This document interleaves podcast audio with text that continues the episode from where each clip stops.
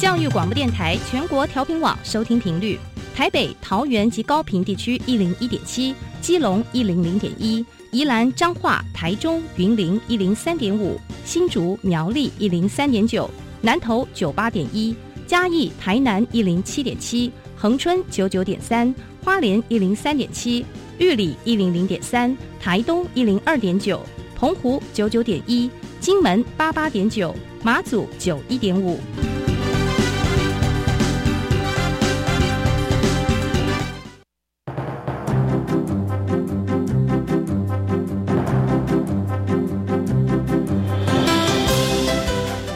的教育要怎么做才能使孩子面对未来的社会呢？当我们期待孩子改变的同时，也期待教师的教学方法跟着改变，家长的观念也一起改变，一起携手协力同行。谢若楠老师带您探索自发互动共好的十二年国教新课程，听见台湾教育的改变。欢迎收听《国教协作向前行》。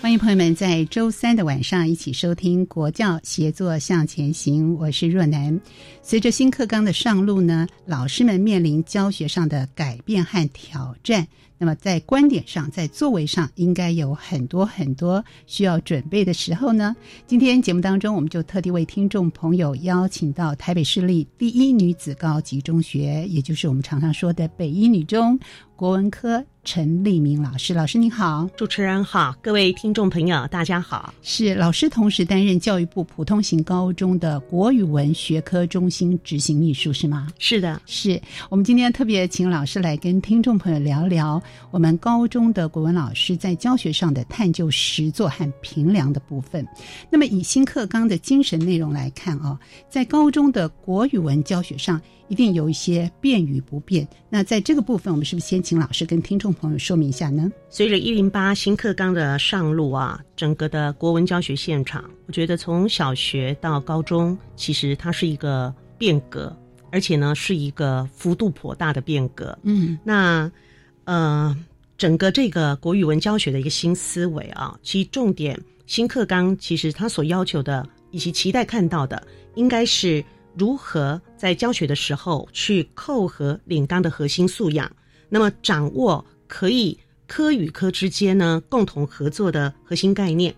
那同时呢，国语文教学更要去掌握的是学科本质。那基本上这样能够发展出一个以学习者为中心的学习脉络。那当然，学生才可能呢培养出来呃可迁移跟带着走的能力。嗯，那新课纲的国语文教学的课程设计啊，它最主要是在呃着重于素养目标跟学科目标的一个确立跟结合啊，也就是说，呃，能不能在整合知识、能力跟态度这种种的向度当中，这样的学习经验。可以呢，让学生充分去学习到学习内容，然后能够去展现出啊我们预期看到的学习表现。那么，特别是能不能透过相关的评量，让学生呢结合他的方法跟态度去面对问题的情境。是，我想对于新课纲是不是能够落实？家长、老师都非常的关心，可是能不能够落实，也仰赖教育现场每一个老师他的教学力。老师呢，对于课程的意识会影响到教学的行为到底是如何。那您身为国语文学科中心的执行秘书啊，可以不可以谈谈您观察到在新课纲上路的前后，那么高中国文老师的课程意识，还有所谓的课程设计的能力，这中间有没有一些转变呢？啊，这这个转变是颇大哦。嗯，因为呃，面对整个这个新课纲的上路啊，其实刚有提到，在新课纲的精神跟内容上，它其实对于老师来讲，已经有某一些呃要求改变的空间，以及呢，国文老师究竟还保有多少可以不变的内容啊？这个就是刚刚我有提到。那作为学科中心执行秘书，在这几年。整个课程的设计跟办理当中啊，有机会去搜集到我们现场的国语文老师啊一些回馈跟反应。嗯，那我觉得有两点可以提出来，来为刚刚的变跟不变啊做一个注脚。同时呢，也来做一个可以拓出去观察的面向啊，就是老师们经常提出了两个点啊，一个就是他们觉得当时数减少，那课程的时间被呃压缩的之后呢，他觉得学生如何还能够去学到呃比较扎实的文学的一个内容底蕴。他如何去体会它？另外就是说，他觉得这样子如何能够去保留比较多的经典文学的阅读？这是老师们的呃第一个焦虑。第二个就是老师们呢，在现场的研习的部分呢，这个风向也不一样。嗯，也就是说，呃，早些时候我们在办理的这个国语文的研习当中啊，比如说。也许我们办的是小说、古典小说，或者我们办的是请现代作家来做这个演讲。比如说，呃，我们就想要请这个呃作家呢朱天心过来跟我们聊一聊呢，这个他们那个用稿纸糊起来的家啊，这个整个家都是文人嘛。那这样的一个文学家族，一定有很多故事可以跟我们分享。是。那我们在办理这个活动的时候，光是报名呢也就爆满。那这个是一种我们传统的。啊，我们国语文教学会啊，在教材上可能希望去结合的研习，它很容易吸引老师们来报名。但我更好奇的就是，老师们他刚有提到第二个，就是他们觉得有某一些研习是他们迫切需要的。除了所谓传统的命题的这个需求之外，还有一个就是小论文的指导、探究与实作这方面的研习呢，是老师们的需求恐急方面的。呃，一个一一再的反应哦，我我我想举一个数字为例啊，呃，学科中心在这一个这个月的中旬呢，那要办理一个小论文相关就是的，请当我们请了台湾大学教授啊，那个苏硕斌教授过来帮我们分享小论文指导的交战手册，嗯，那里头呢会去分享专题探究的方法。那提供老师们如何去指导学生，可能从掌握问题意识啦、研究工具啦，还有写作体力等等。那听起来这一定是很扎实的课程。那我们那一天呢的课程啊，报名本来我只预估两百个，好，我本来只预估两百个。那那我想报名嘛，大概给差不多半个月，哈，差不多就就就差不多了。但我没有料到哈，这个消息一公布出去，呃，不到二十四小时就已经超过两百个报名的老师，全国公老师超过两百个，然后就二十四小时就就超过了。那更好玩就是等到已经就是已经到截止哈，那其实已经三百五十多个报名，那怎么办？都收吗？呃，因为场地没有办法那么样的大，那。从这个报名的这个非常的踊跃的情况，跟即使知道已经额满，还是觉得有没有候补希望往后面排序。我我从这里面看到一个东西，就是老师们他们其实面对这新课纲，我们其实有集体的焦虑。嗯，嘿，那这个这个焦虑呢，就反映在呃，比如说老师们就会去感受到，我可能必须要研习，我可能必须要增加哪一部分的。嗯，研发的能力，那这样的一个呃课程研发的一个自己的一个意识，那结合他有没有那个动能，我觉得这是呃我们可以改变教学现场最有力的一个力量。是焦虑是正常的，因为他想要做好。那怎么样来协助老师们增能？这也就是我们在学科中心或者是我们教育部相关单位一直在做的一件事情。可是为什么是小论文的探究与实作是老师们特别需要的呢？嗯，有一个数字也非常的有趣哈，提供给给大家来做一个参考。嗯，呃，我们学科中心曾经做问卷的调查，其中有一个对全国的国老师，我们那时候问一个问题啊，他说。嗯，对于新课纲的教学实务工作啊，你的意见有有表达怎么样？这样子，那我们其实有几个选项哈，就是针对几个问题，您是同意还是部分同意，还是你根本不同意？大概就三个选项。那老师们在呃答一些问题，比如说，哎，我能不能掌握一零八课纲的理念内容啦？或者呢，呃，我对于素养导向教学的这个设计理念，我认不认识？这个都都没有疑问哦，这个都是同意大过于部分同意跟不同意，也就是说大家都很认同新课纲的理念啊，大家也也都觉得他他挺好的啊。但是我觉得有两项特别的有意思，那个是同意没有超过部分同意，也就是说老师迟疑了。哎，有两项我那时候觉得这两项特别的有意思啊，一个是什么呢？我熟知学科的学习重点跟学习表现的内涵。老师他因为我们的题目叫做我熟知嘛，我熟知这个课纲里头学习的这一个重点、学习表现啊、学习内容等等，老师们认为部分同意。那换言之，就是他不认为他熟知。那第二个也很有意思，就是题目是我能够掌握素养导向命题的重点跟方式，这个也是部分同意的人数超越同意，也就是大家也迟疑。这个很有意思啊，大家都认同那个理念，认同这样的精神，任意呃带着走的能力啦，哈，以终为始，这整个的自信扬才啊。可是等到到了教学现场，来到了课纲的要求，你可能一些呃跨领域的合作啦，或者是嗯种种的研究。诶，老师们说我对于课纲里头这种真正落诸于白纸黑字上的这些个东西，我可没那么有把握。我我是很熟知的，嗯，于是这就会发现一个什么问题啊？就是在教学现场呢，如果我们用旧方法、旧思维。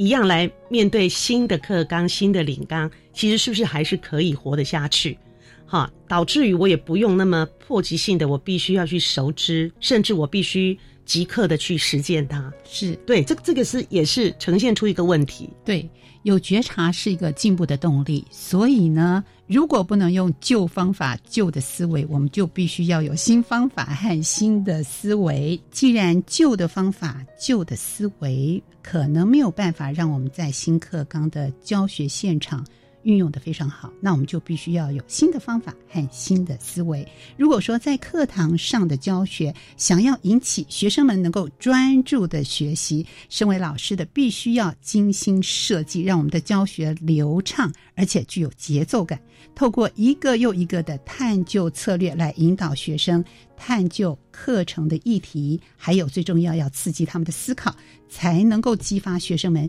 想要专注学习的这种动机。那我想请教老师，新课纲的国语文课程在课堂上怎么样来使用这种探究的策略呢？探究策略的设计跟实践，我觉得在国语文教学的方面，哈，我。觉得它应该有很多可以施展的空间。嗯，我我特别想要讲一下，就是在我们的问卷当中啊，老师们他们就觉得他们迫切需要是哪一些的呃研习呢？譬如说，他们觉得除了我刚提到的命题是焦虑嘛，哈，这个研习他们当然觉得很需要。对，还有就是跨领域的课程设计，是，还有他们很在意学习历程档案之于国语文教学。那么，呃，国文老师可以使上什么力？可以让学生在呃这个档案的累积或上传的部分多比较多的信心跟实质的内涵。另外，老师们也提到呢，微课程的设计以及呢自主学习的这一块，呃，能不能比如说国语文学科中心可以多一些研发跟分享？那呃，每当我看到这样的回馈，看到老师们希望呃，所以我们学科中心可以多办理这些面向的研习啊，我我觉得有个中心啊。中心很重要，要去理解，就是在所有的这些个课程当中，它的根本其实还是来自于你是用什么课程理念，嗯，而去做教学活动的设计。所以老师的理念跟课程的意识是非常重要的。于是我们就要来思维哈，假设今天所谓的探究教学，这个所谓的一个探究教学，它恐怕呢不只是嗯。在学生的一个课堂当中，我们好像教学生探究的方法，某些时候可能要先回来，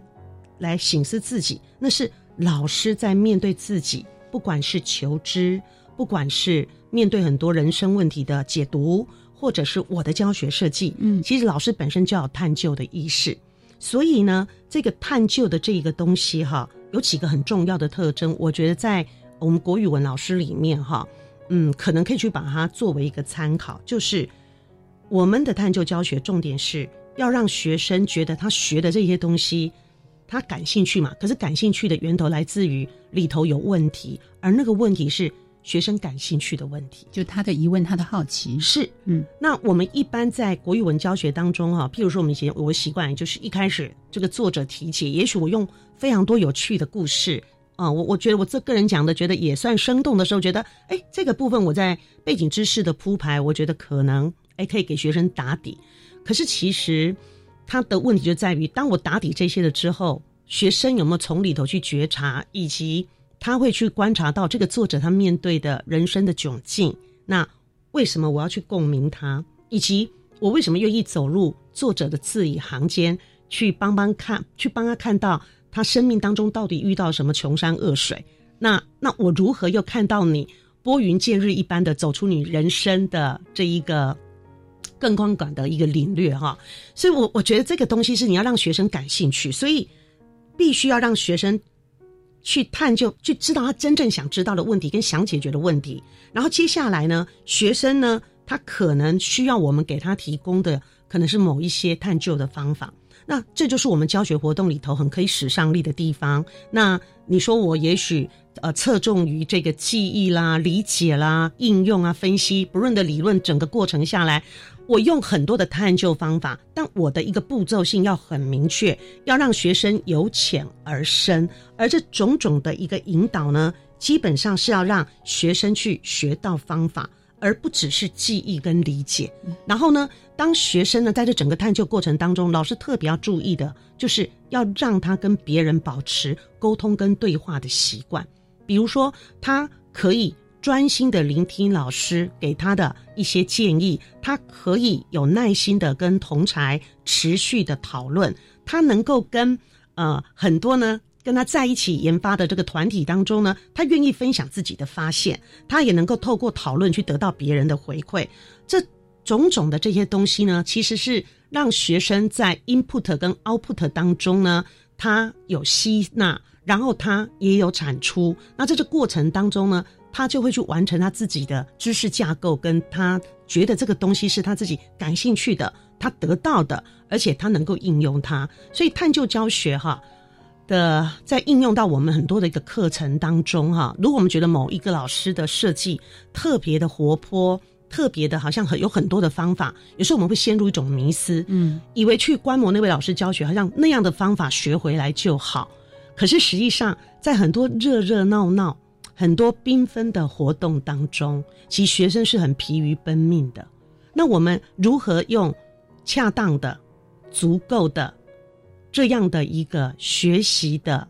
方法，去引导孩子，让孩子是乐在其中，而不是疲于奔命？我觉得这相当重要。所以，不让孩子疲于奔命的时候，帮助他能够找到适合他自己的节奏。这样的一个学习是特别的重要，而不是因为别人快，然后我自己就慌乱了。怎么样在截取讯息、自己内化之后，呃，有感知、有体会，然后进入到比较高层次的这种思考跟逻辑？我相信呢，在这样的一个国语文课程的引导当中，真的能够帮助我们孩子。产生新的方法和新的思维，最重要的，我们希望能够帮助每一个孩子都有学习的动机。至于如何建立起适当的评量的标准，那么我们在下节节目当中继续再请我们的陈立明老师来跟听众朋友一起分享。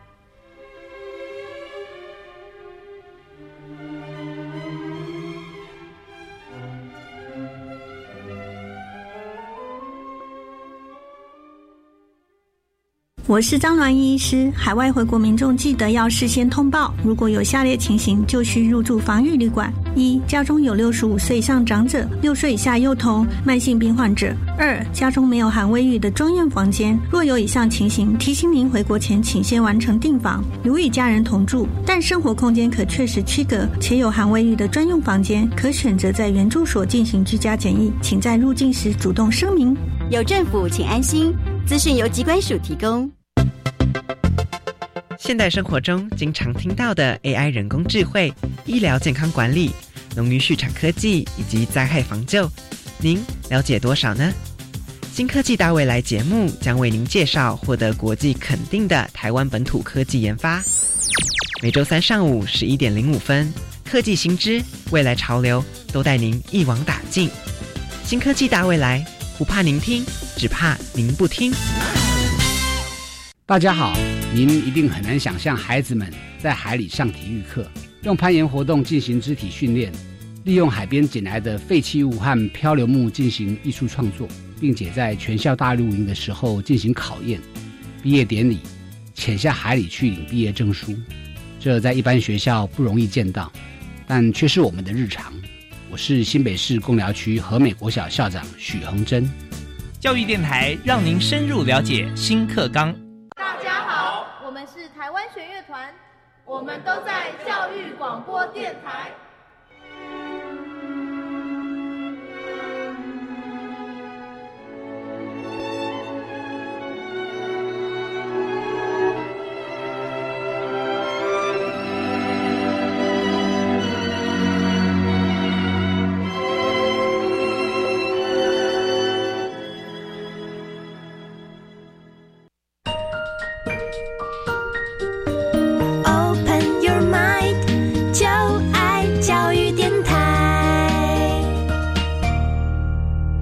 教写作向前行。今天节目当中，我们邀请台北市立第一女子高级中学北一女的国文科陈立明老师来跟听众朋友一起讨论老师们应应新课纲的准备功夫。那么，陈老师同时也是我们教育部普通型高中国语文学科中心的执行秘书。节目前段呢，我们谈到了老师们在教学上的变与不变，那还有最重要的探究的策略包含有哪些？不过谈到了这个部分呢，其实家长们很关心的另外一个议题呢，就是怎么样来建立起适当的评量的规准，能够让我们的孩子们他们的能力、他们的学习啊，被适当的一个检测出来。关于适当的评量的这个部分，我们是不是也可以请陈老师跟大家说明一下呢？就国文教学来讲啊。那可以评量的方式呢，当然很多，比如说呃口头的一个讨论、提问，嗯，或者是观察法，或者用呃这一个作业啦、作品表达、作品的呈现等等啊，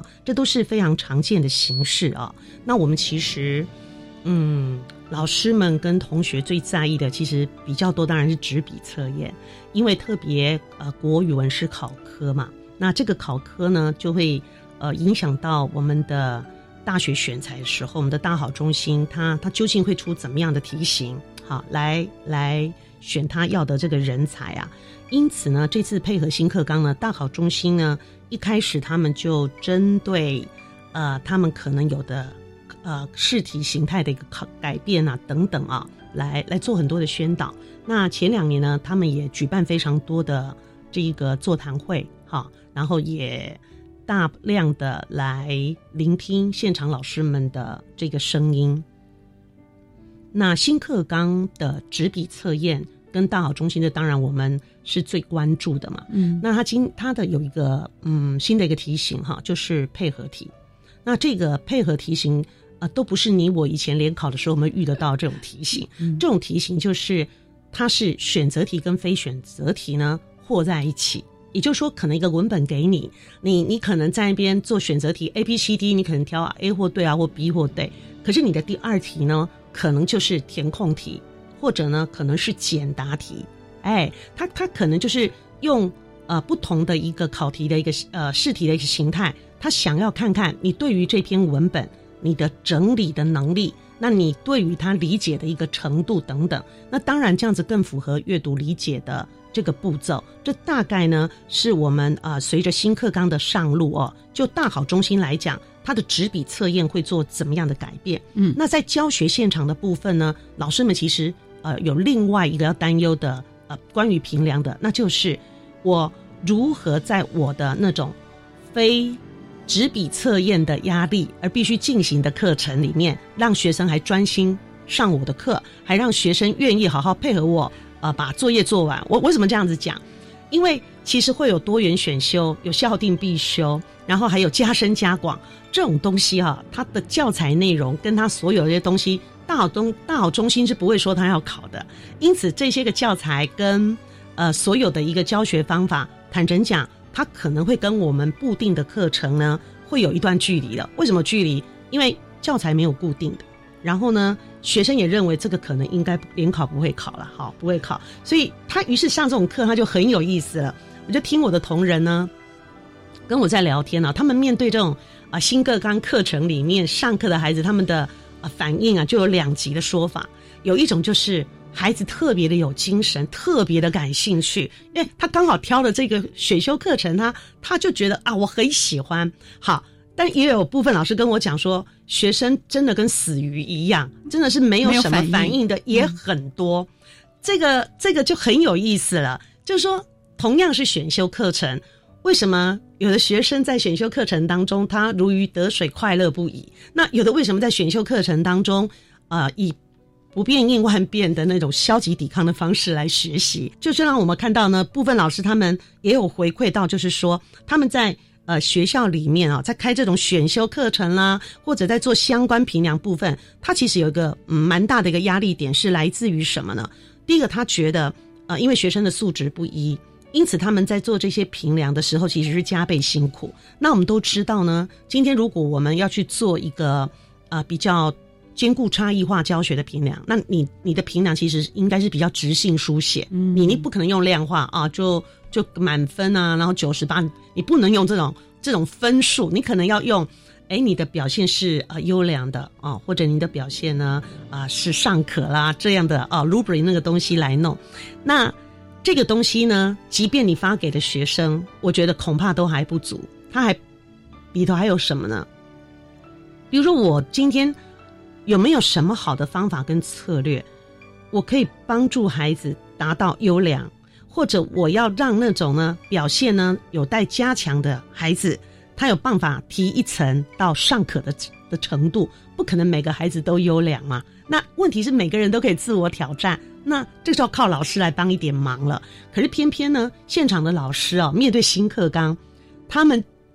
在学校里头，哈，他们感受到是有部分老师他们也会提到，就是他觉得行政端的配合，嗯，或者是呃同才老师们的认同感到底够或不够，这也是他们在面对新课纲，在面对种种评量方式，他们也有提出来的。所以我们就会发现，呃，来自行政端的支持与否，来自同才团体的这一个呃协同这样的动能够不够，以及来自于学生。他有没有站在一个比较有利的学习起点？好，我觉得都都影响到老师们在课程里面，不管是教学设计或者是评量，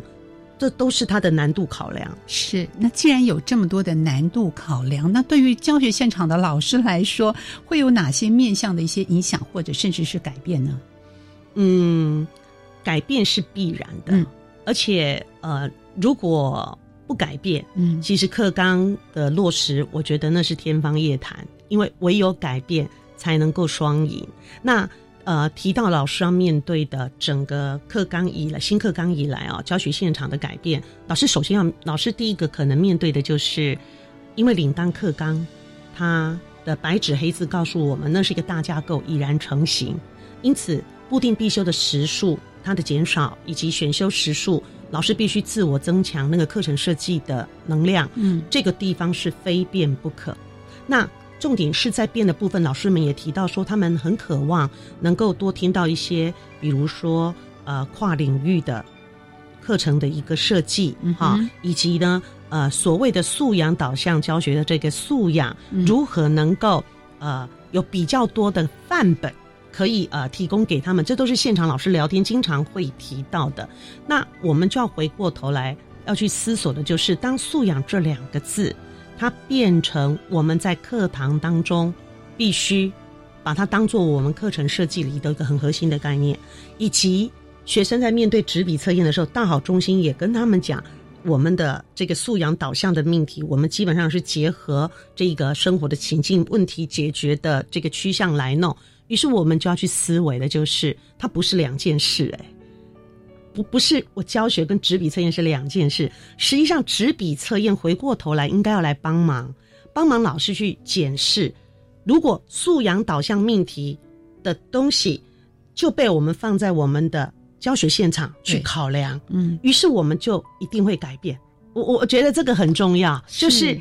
你从素养导向的命题当中回过头来去检视自己的教学现场，老师恐怕就可以从几个面向，一个就是我有没有经常维持着一个问题意识，而我这个问题意识是不是结合了我这篇文本的重点以及我的核心概念？那个概念太重要了，因为若是没有抓到那个概念，哈，很多的时候我们的教学活动是缤纷有余。但学生疲于奔命，我们的教学内容是累积过多，但学生无法消化。嗯，所以当你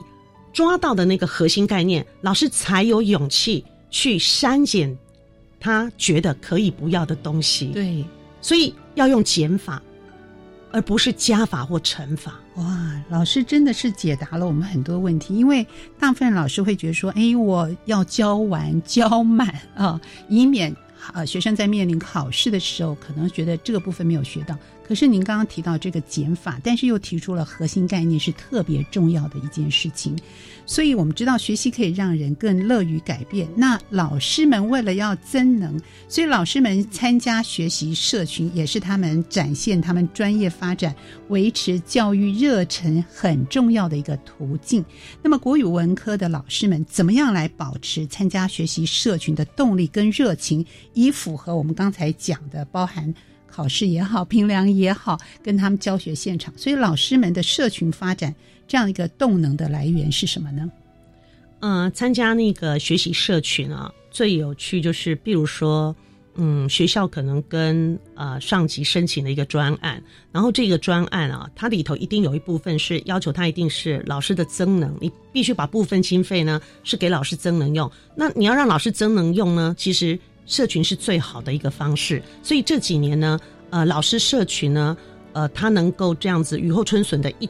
这个每个学校都。各个学科都成立，有一部分是来自于老师自己的课程意识使然，可是另外有一部分也因为是蛮多的专案计划，嗯，让呃学校老师有比较充裕的经费哈，跟呃各方面的条件配合，所以我觉得老师的社群哈，在建立，若以校内来讲，它的建立有一部分是来自于学校也希望你成立，这是一种；第二种就是志同道合的老师或我同轮的老师。我我可能在某一些课程设计当中，我我确实有实际上的需求。那那也许我们共同备课，彼此减轻负担，这是属于就专业部分。我觉得或课程设计的压力，我我肯定是要一个社群。但如果很多时候它不是一种，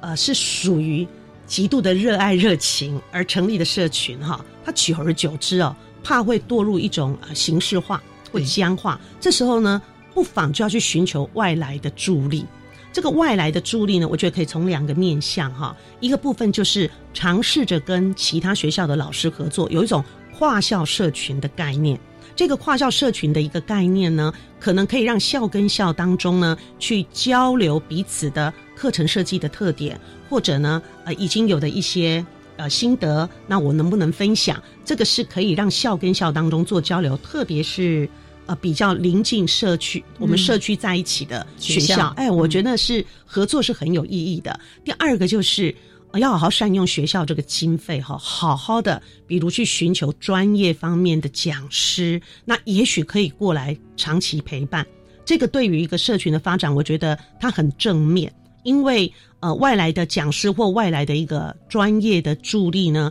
可以让这个社群呢注入活水。那因为呢，它的活水源源不断，它就呃比较容易半亩方塘一鉴开，所以我们才能够天光云影共徘徊。那么，如果说老师们想要改变，有哪些课程瓶颈的方法，可以让老师便于操作，而且能够有效的改善他自己的教学呢？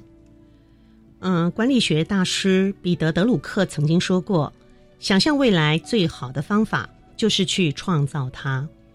我觉得未来对于所有参与一零八课纲整个课程改革的老师来说，其实它都是一大挑战。嗯，当教育改革聚焦于课堂的教学实践，第一线的老师绝对是课程跟教学改革的核心人物，也是翻转教育风景的重要推手。这种种的未知，我觉得，呃，老师们在设计种种的课程。一定会也会有种种的呃阻碍难行，这是必然的，不会一帆风顺的。嗯，因此呢，当我们在呃课程设计的努力之后，其实有一个课程的一个评鉴，它能够帮助老师回过头来去看看自己呢当时所呃根据的这个核心理念，以及呢我所依赖的这整个教学的一个观点跟我的策略。是不是那么适合学生？那有几个面向，我觉得是可以帮助老师呢去做一个检视啊。一个就是公开授课，是现在每个老师每每每一个学期嘛，起码都要老师应该一年呐，一年起码要开放自己的教室，然后来呃让自己的课堂门打开，让大家来看。我觉得这个非常的重要，因为这是一个专业对谈哦，它可以促进。老师们在做经验的一个交流，因为这还包含呃，比如说我们有共同备课的过程，或者课前我们有没有谈过？那课堂当中，呃，来观课的老师观察到了什么？以及在议课的过程当中，嗯，授课的老师讲了什么，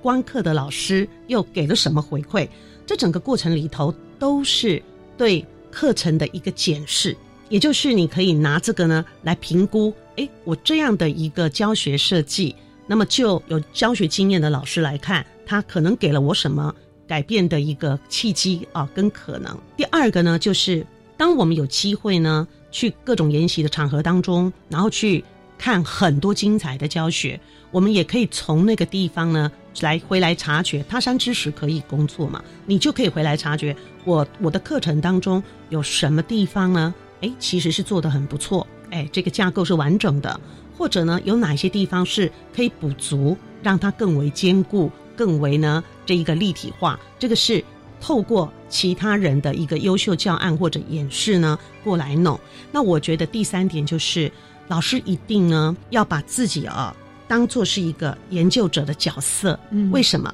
因为老师呢及研究者这样的概念呢，其实就是在强调，老师既是工作者，也能扮演研究者的角色。也就是老师要敏感一点，要去敏感的去观察自己的教室、自己的教学。跟自己在面对新课纲这种种一路走来，那我我可能遇到了什么困难？那我可能必须要什么调整的弹性，或者我需要什么样的协助？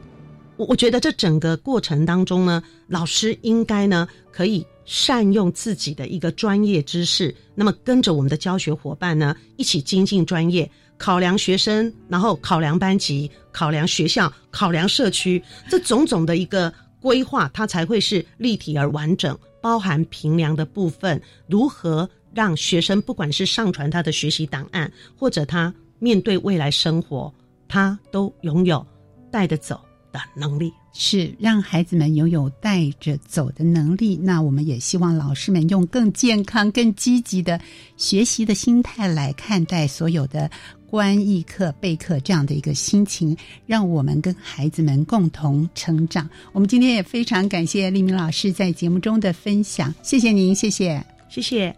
节目继续，我们邀请听众朋友一起来收听由伊人为我们直播的课纲交流道。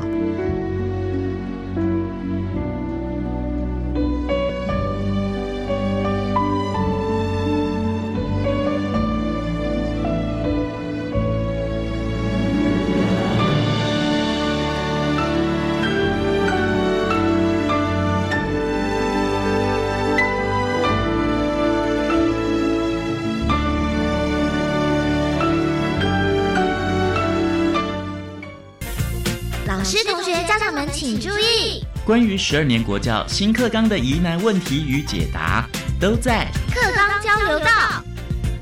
欢迎来到课纲交流道，我是伊人。关于学习历程档案哦，如果是固定有在收听我们课纲交流道的老听友们，应该几乎是耳熟能详了。在过去的节目中，我们已经多次的探讨过其中的可能内容啊，或是大家可能产生的疑问等等。今天一样想继续探讨跟学习历程档案有关的问题哦。毕竟许多家长朋友对于这一块是有蛮多疑虑的，相信家长与同学们一定会希望自己的孩子，哎，或是自己的学习历程档案能够更丰富一点。那么我想说到这里，如何为学习历程档案进行准备，就是大家非常关注的了。今天为我们解惑的来宾是师大附中的洪一文老师，洪老师您好。你好，大家好。是哎。马上来请教洪老师哦，就像我们刚刚提到的，学习历程档案对于即将升大学的同学们来说，哎是很重要的。那他们应该怎么准备，怎么样去呈现，才能够受大学的青睐呢？我想很多的家长朋友啊，或是同学，可能都会觉得，哎，我的资料应该是多多益善吧？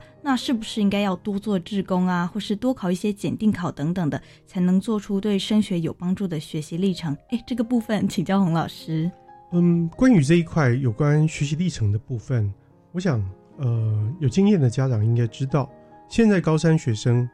其实已经在做了。嗯，也就是说，他们在做个人申请推甄的时候，他们会准备所谓的备审资料。那我们也都很清楚，学生在做备审资料的时候，往往都是挤在最后才收集过去所有的东西，或者是写一些千篇一律的。自传，尤其是大学端教授最怕看到那种自传，是开头就是我来自于一个小康的家庭，然后父母亲从小 教我要怎么样怎么样怎么样。对大学教授而言，这些东西都没有办法解开他们心里面真正的疑惑。他们的疑惑是什么？你说的兴趣是真的吗？你说对我们科系很有兴趣，那可是我在你的资料里面能不能看到这件事？你的资料的意思是，你现在准备的资料，还是你从过往从进了高中开始寻找未来的方向、有兴趣试探的方向的时候，你就开始把这些东西记录下来？再者，你如何证明除了成绩之外，你还有其他的？能力能说明这一件事，所以学习历程档案，现在的学习历程档案就是在修补现在备审资料的不足。如果学生的个性比较内向的时候，或他不爱参加社团活动，那他学习历程档案会不会受到影响？首先，我们要注意，学习历程档案分成四块，第一块叫基本资料，第二块叫修课记录。第三块叫课程学习成果，第四块叫多元表现，而学生的社团活动经验只是多元表现八个向度里面其中的一部分。所以基本上来讲，既然叫多元表现，那代表的意思是很多面向的东西都应该可以被考虑进来。所以大学端在勾选多元表现的向度里面。会出大家意料之外，最多大学勾选的项目叫高中自主学习计划及成果，也就是学生在高中阶段要完成他的自主学习计划，不管他的计划成不成功，只要他能呈现他怎么做自主学习计划，即使没有成果，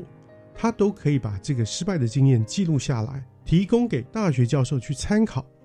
因为他最重要的一件事是要说明他的学习特色，这个学生有什么样的学习特色，才是大学端最在意的事情。哎，是刚刚那我们听到洪老师有讲到所谓的多元表现，那我们的课程学习成果这一个部分，能请洪老师再继续帮我们稍微讲解一下吗？刚刚我们讲到学习历程档案包含四块：基本资料、修课记录、课程学习成果与多元表现。在多元表现里面有八个向度，我们刚刚大概简单的聊了一下，其中最重要的是自主学习计划。可是很多大学，包含很多家长，其实对课程学习成果是感到困惑的。那什么叫课程学习成果呢？课程学习成果指的就是学生可能在上完这门课以后，会有一些书面报告或者是实作的作品，它可以用书面文字记录的形式。或者是用影音档来呈现，这个是一般对课程学习成果的认知。但是我们只要仔细看，除了这两个我刚刚讲的书面报告与实作作品之外，课程学习成果里面还有两个面向的东西，是一零八课纲特有的。第一个叫自然领域的探究与实作成果，这是自然科固定必修学分里面其中的四学分。它占了三分之一的比重，这是第三个面向。第四个面向叫社会领域探究活动。社会领域的探究活动其实包含着固定必修里面每一张作业习题里面都有一些探究活动，这是可以完成。但是，假如学生到了高二，继续选择加深加广里面的社会科科目，它就会有所谓的。公民探究与实作、历史探究与实作、地理探究与实作，也就是社会领域的探究与实作，实际上是选修的科目。这两块是一零八课纲新有的东西，家长应该要尝试去了解一下。在自然科的探究与实作，它跟过去的实验是不一样。过去的实验比较像是验证式的，它有一个理论，我们去验证那个理论，然后所有的步骤是按着。课本规定，然后一步一步操作下去，我们称为食谱式实验。可是探究与实作，它比较强调的是，我看到一个现象，我从如何从现象里面去找寻问题，自己设定探究的步骤，一步一步解决这样的问题。所以自然科的探究与实作，它就有四个步骤，是所有的课程都应该包含，叫做发现问题、规划与研究。论证与建模，分享与表达。但是在社会领域的探究活动里面，就会依照各个科目的方法学不一样而有自己的模式。以上是有关于课程学习成果的介绍。这样子听起来，哎，我觉得家长朋友好像不用真的就是去很担心孩子说是不是一定要去多做什么志工啊，或者是说一定要逼孩子去考一些证照，因为大学端其实他最在意的还是所谓的课程学习成果这个部分嘛。是的，课程学习成果，我知道现在外面有很多补教业者推出了所谓吃到好吃到饱。我帮你制作所有学习历程档案，但是像这样的东西，家长们就要深思了。深思的原因在于，所谓的课程学习成果在这里特别指的是学校内的课程，因为每一个上传的课程学习成果，教授一点开之后，它旁边会有课程代码，也就是说，这个课程代码是认证这个课程学习成果来自于学校课程内的。而且这一份课程学习成果也经过学校老师认证，甚至课程代码一点，还会跳出这一门课当时上课的授课大纲、评量方式，也就是课程计划书，一并会提供给教授看。只要大学教授对于哎学生为什么会产生这样的课程学习成果，他究竟是在哪一门课产出这样的东西，他只要点课程代码。就可以查到过去的背景，这跟我们现在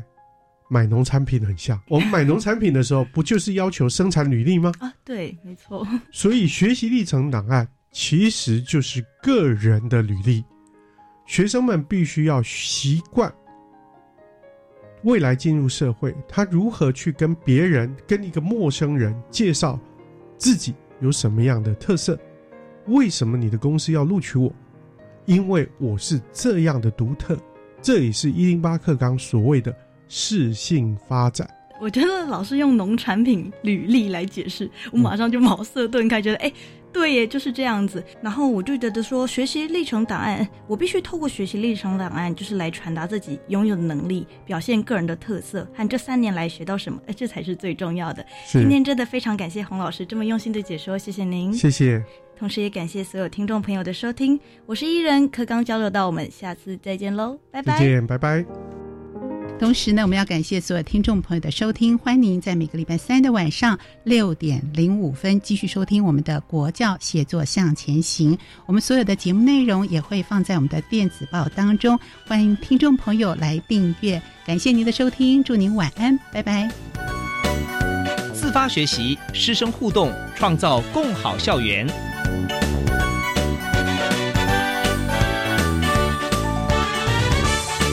国教协作向前行节目。